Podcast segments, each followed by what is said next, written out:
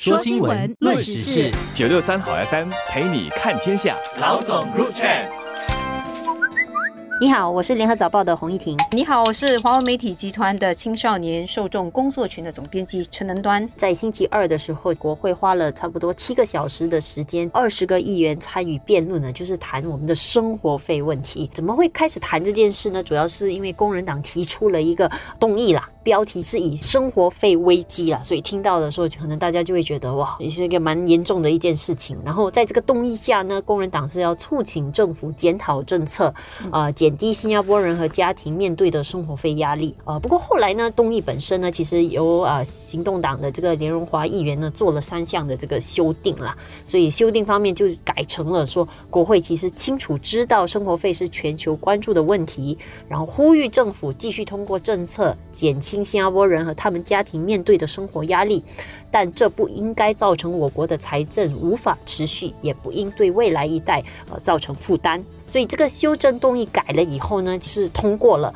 不过呢，其实呃，反对党议员啊，包括工人党还有前进党议员都是呃反对这项动议的。这件事情呢，大概就反映出大家都对这个生活费有高度的关注，然后工人党甚至已经把它呃视为危机了。但是行动党 其实呃对危机这个用词其实也颇有意见呐。其中一个发言的议员像司徒宇斌啊，就有特别讲到说，他听到危机这个字，他就有一点打了寒战了，因为意味着反对党议员已经在。打储备金的主意，当然，我觉得从今年开始，每个人可能都有很切身的这个体会，就觉得说。通胀的这个问题是呃日剧加深啊。由于这个通货膨胀，还有这个经济前景的疲弱呢，其实本地全职居民今年上半年的实际收入的中位数其实是比去年同期少了这个百分之四点五的，也就是意味说，确实那个通胀的增长的速度已经部分的抵消了一般人的工资的那个上涨的那个部分。所以当然每个人都会非常的关注这件事情。这个情况啊，我看可能政府更早的时候可能也开始关注到这样的一个。趋势了，所以其实呃，在不久之前呢，这个副总理这个黄循才也已经宣布了一些额外的援助配套，然后甚至呃，就包括说明年呢，会对呃所有家庭呢，就是发放额外的邻里购物券。其实呃，这种种的措施意味着，其实政府看到了说下来这个通胀哈，生活费本身的那个呃上涨，其实在呃影响着大家，所以也在积极的做一些事情来帮忙缓解了。当然，而且我觉得我们到了年底，我们可能又会想到说，呃，明年可能那个那个那个消费税，哎，又要再涨多百分之一了，所以就大家就觉得啊，又要上调了。就是之前就已经说水费会上调，然后车资也会上调，电费已经上调了。对，然后呃，明年一开年消费税又要再上调了，所以可能大家就会觉得哇，这些上调全部加在一起，一部分人就会觉得嗯，危机来了。对，所以其实工人党的这个秘书长毕丹心，其实呃，在国会辩论的时候，又再次的就是可能呼吁的这个延迟或者取消这个多一个百分点的这个消费税了，来缓解这个对国人的压力。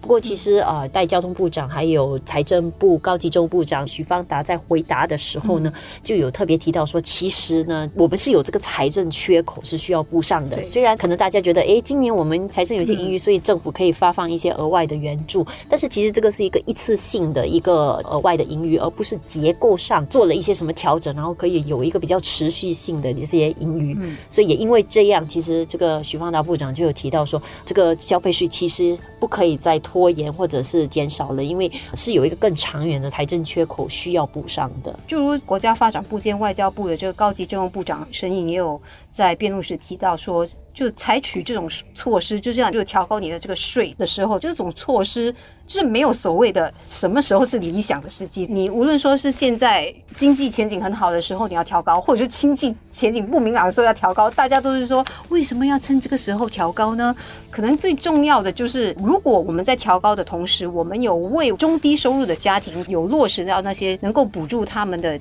相关的政策，那才是最重要的。实际上哈，其实呃，部长也有提到说，其实更好的帮助到真正需要帮助的像中低收入群体，就是这种提高了消。费税，但是你很针对性的给予他们所需的补贴。如果你是取消了或者延迟了，其实可能受益的比较多，其实反而是高收入的，因为他们其实没有补贴，但是他们其实还是呃享受到了比较低的消费税，而他们的消费额可能是比较高的。麦波森区陈佩玲议员他就说，新加坡这个经济开放的小国，其实缺乏天然资源，几乎什么都必须从国外进口，而且在这种情况下呢，我们也不是定价方，我们也无法左右这个物价。那有些人或许会认为说，政府应该把价格压下来，惠及所有人，但是这些其实只会帮助到经济能力比较好的人。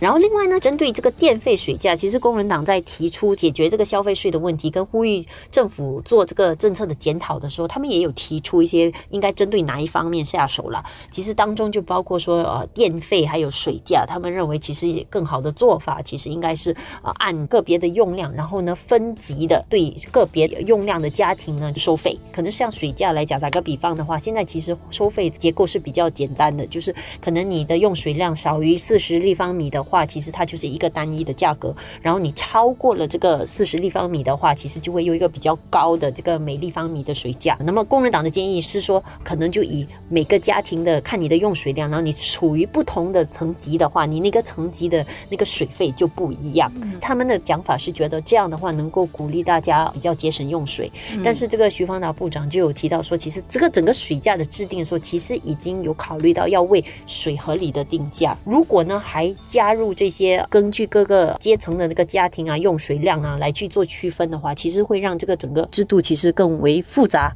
其实也不能反映出这个水价的稀缺，而且呢。政府要这么做的话，哈，其实整个成本会更高，效率其实变低。巴士政策方面，其实前进党的这个非选区议员这梁文辉觉得说，其实政府落实的公共政策哦，都以市场为导向，而且往往是以追求利润为目的的。他就举例说，呃，政府利用市场机制分配稀缺的拥车证配额啊，这可能导致新加坡人被挤出这个市场。许方达在反驳的时候是相当的。尖锐的，他就严峻的表明说，其实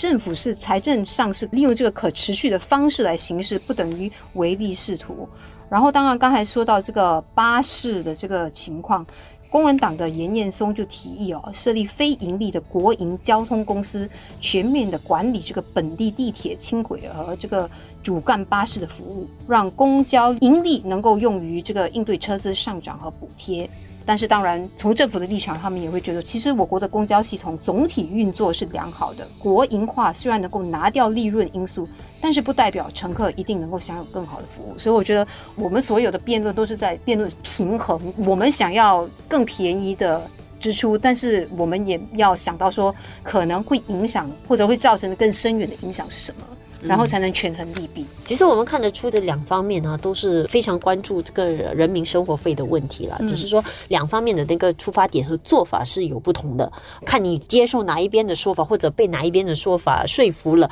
啊，这个由你们自己来判断。不过我觉得可能有一点政府提的，我觉得是很有道理的，大家也应该会认同的，就是其实最好的这个抗通胀啊、抗生活费上涨的这个做法，其实就是持续的确保我们的经济有增长、有有竞争。争力，那么呢，全民继续享有好的工作，然后收入能够持续的增加，我觉得这个确实是一个关键啊。就是说，不管你补贴再多，它只能帮到的还是一部分而已。其实，但是如果你自己呃能够有自己的能力去应付你自己生活上的这个开销，这个其实是最理想，也是长远上最可持续的做法。我觉得可持续重要的一点就是未来下一代，关键就是我们要不损害国家这个财政的可持续性，但是我们也不希望我们的后代对他们造成不必要的负担。我们现在如果很多事情都想要用国库的储备金来解决问题的话，然后不把消费税调高，不做出更多的一些现在我们认为是牺牲的一些牺牲，那可能我们的下一代，而且我们比较少子化的下一代需要承担的后果是非常严峻的。